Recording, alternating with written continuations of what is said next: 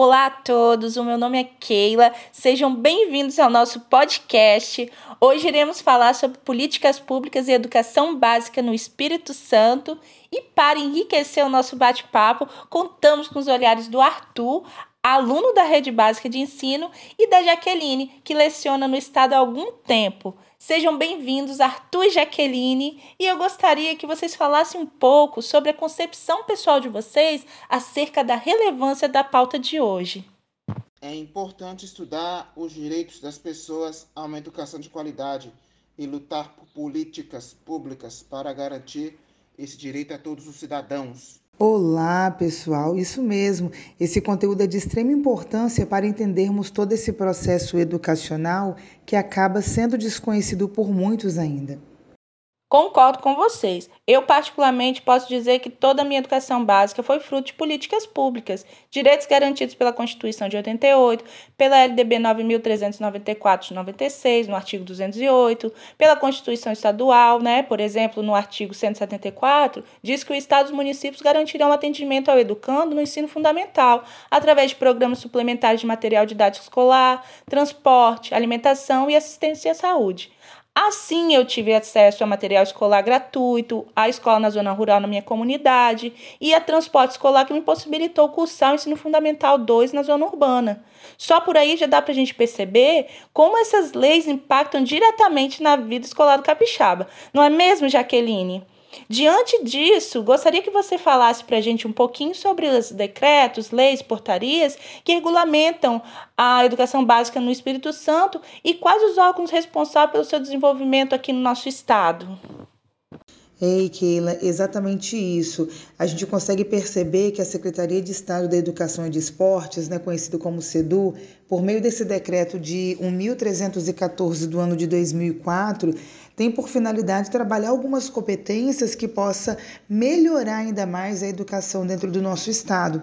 E para isso basta destacar, né, a equidade na educação, o trabalho de inclusão, no intuito da gente conseguir elevar esses padrões de qualidade. E aí com isso proporcionar de fato um ensino e uma aprendizagem significativa para esse aluno.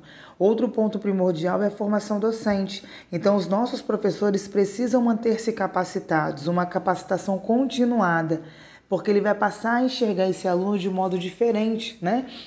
Diferente no sentido, tendo discernimento de compreender quais a, a, as fragilidades e aquilo que o professor precisa explorar desse aluno, assim como avaliação institucional e de resultado, porque a gente consegue perceber quais foram as melhorias até então trabalhadas e aquilo que a gente precisa gastar de uma certa forma, energia mais para a gente continuar investindo nesse processo educacional.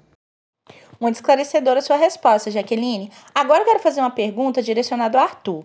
De acordo com o artigo 58 da LDB, é, com o artigo 24 do Decreto 3.298 de 99 e o artigo 2 da Lei 7.853 de 89, pessoas com deficiência têm direito à educação pública e gratuita, preferencialmente na rede regular de ensino e, se for o caso, educação adaptada às suas necessidades em escolas especiais. Para você, uma pessoa no espectro autista que viveu seus 32 anos no Espírito Santo, como você percebe o cumprimento dessas normas e como isso impacta impactou sua trajetória acadêmica?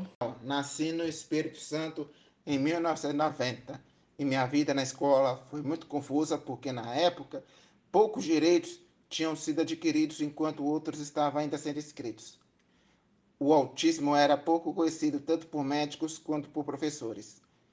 Fato é que no meu ensino fundamental 1, um ano estava na escola regular e no ano seguinte estava frequentando a escola especial. Frequentei também escola particular e repeti ano, pulei série, enfim. Foi uma educação de muitas perdas de conhecimento. No ensino fundamental 2, estudei em escolas estaduais e municipais. E para completar meu ensino médio foi na modalidade do ensino EJA e com frequência limitada, duas vezes por semana nos dois primeiros horários. Os professores não estavam preparados para ensinar a adaptar conteúdos e nem avaliar estudantes com deficiência. Demorei 11 anos para voltar a estudar. Hoje vejo que mais leis, decretos e outros atos normativos foram criados para garantir os direitos à educação especial para alunos nos deficientes. os pais têm lutado por conquistas de políticas públicas para garantir uma educação de qualidade para os seus filhos. Aos poucos, a educação especial vai conquistando cada vez mais espaço e se tornando mais inclusiva. Muito obrigada, Arthur. O seu relato é muito importante e traz uma reflexão para todos nós. Pessoal, chegamos ao fim do nosso podcast. Foi um bate-papo muito bacana. Espero que vocês tenham gostado. Muito obrigado, Arthur, Jaqueline e todos que nos acompanharam até aqui. Bons estudos e até a próxima!